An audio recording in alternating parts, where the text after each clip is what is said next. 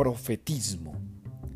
Recuerden ustedes que en la condición del bautismo, lo primero que recibimos es la condición de ser profetas. Y de la primera persona de la que debes ser profeta es de ti mismo.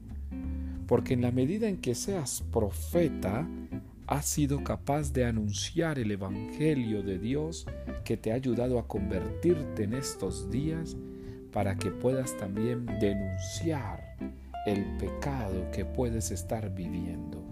Y así entonces podrás renunciar a ese mal que puede estar en tu vida o que ha estado o al que le has dado puerta abierta. Así que mis hermanos, el profeta es el que anuncia el Evangelio, denuncia el pecado y renuncia a su propio mal.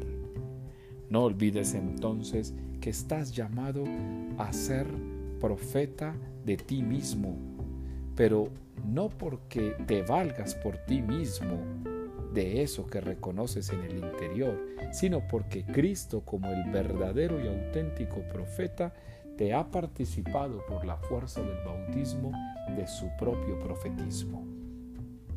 Depende entonces de todos y cada uno de nosotros que podamos entrar en el corazón para ver la buena noticia que hay en él, para identificar y denunciarnos a nosotros mismos por ese pecado que puede estar en el interior y para que tengamos la capacidad de renunciar a nuestra propia maldad.